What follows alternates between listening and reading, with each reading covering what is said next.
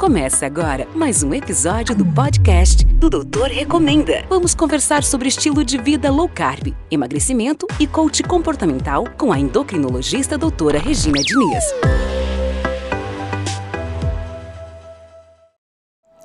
Olá, hoje a gente vai falar sobre jejum intermitente. Essa palavra parece algo complexo, né? E na verdade é algo simples, é algo que todo mundo já faz, né? Todo mundo fica um número, determinado número de horas sem ingerir calorias, né? É, então é algo natural. O estado de jejum é tão natural quanto o estado alimentado, né? A diferença é o número de horas, né? É, de repente você fica sem ingerir calorias por 8 horas, 10 horas, né? É, os benefícios do jejum intermitente eles começam a aparecer a partir de 16 horas de jejum, né? Outros efeitos metabólicos ali é, também acontecem a partir de 18, 20 horas de jejum.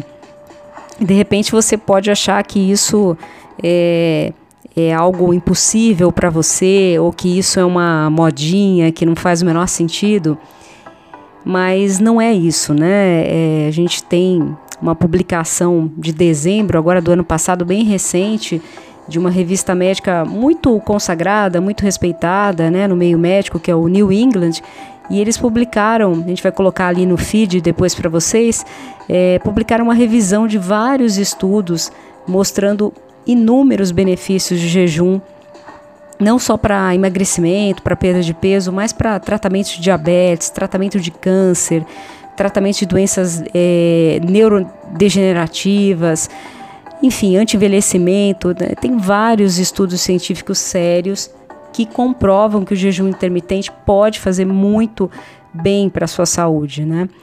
Mas de repente você fala, olha, eu acredito nisso, mas para mim não funciona. Eu já tentei ficar 10 horas sem, sem comer e passei muito mal.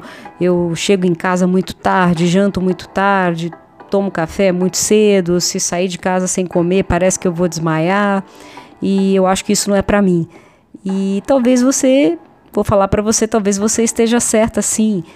Dependendo de qual é o seu padrão alimentar, não é recomendado você começar a tentar ampliar suas horas de jejum logo de cara dentro de um padrão alimentar ruim, né? Se você está comendo de duas em duas horas, de três em três horas, alimentos ultraprocessados, ricos em açúcar, sempre ingerindo carboidrato em todas as suas refeições em grande quantidade, você não vai reagir bem ao início do jejum, né? Você vai ter muitos sintomas, né?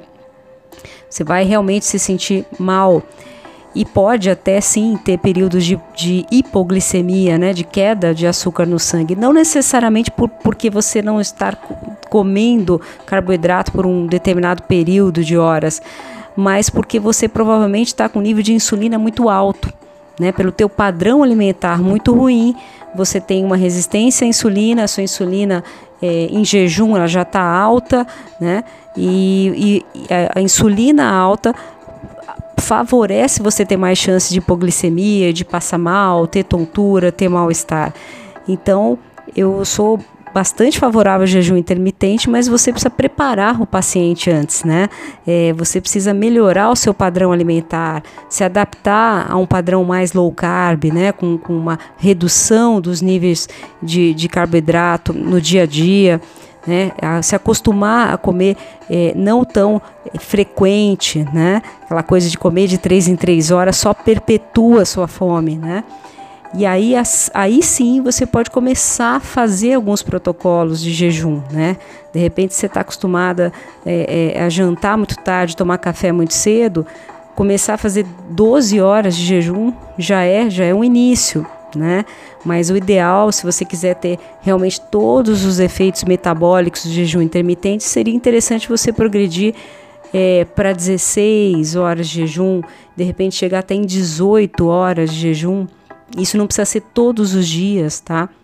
Se você quer um efeito no peso, é até mais interessante que você faça é, é, um ciclo, né? Então, de repente, duas vezes por semana, é, fazer jejum intermitente de 18 horas, né? Ter uma, uma janela alimentar só de 6 horas, né?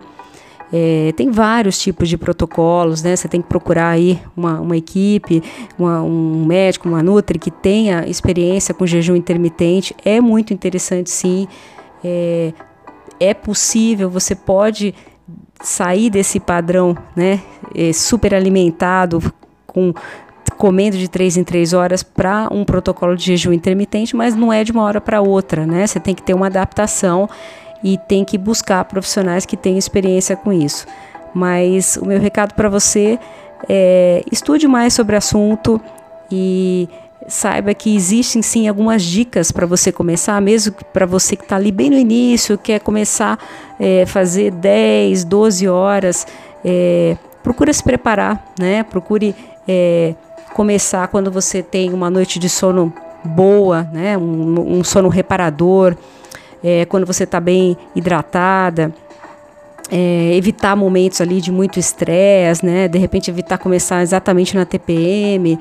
É, e também evitar o uso de alguns adoçantes, né? Uma dica mais técnica, né? De alguns adoçantes que aumentam a insulina, né? Então, é, mesmo a sucralose, né, que é um adoçante muito é, comumente utilizado, é, seria interessante evitar, principalmente no período de jejum, porque ele tem uma tendência de aumentar a insulina e pode te aumentar a chance de ter queda de açúcar no sangue, né, de ter hipoglicemia. Né? Outros refrigerantes zero, né, que também tem adoçantes que aumentam a insulina, também evitar, procurar durante o jejum é, ingerir água, água com limão e estévia, por exemplo, que é o adoçante mais interessante, é, chamate, café, ou puros ou com a stevia não com outros adoçantes que aumentam a insulina. Então são dicas técnicas que podem te ajudar, né? Mas sempre de uma forma personalizada, né? Com uma equipe te ajudando e de uma forma personalizada, né? Não dá para seguir ali simplesmente é, de uma hora para outra, seguir o, o guru do YouTube que falou para fazer 30 horas de jejum e você sair de uma alimentação né, high carb, ultraprocessada para um jejum de 30 horas não faz sentido, né? Acha o caminho certo para você e acha uma equipe que possa te apoiar, tá bom? Esse é o meu recado para você.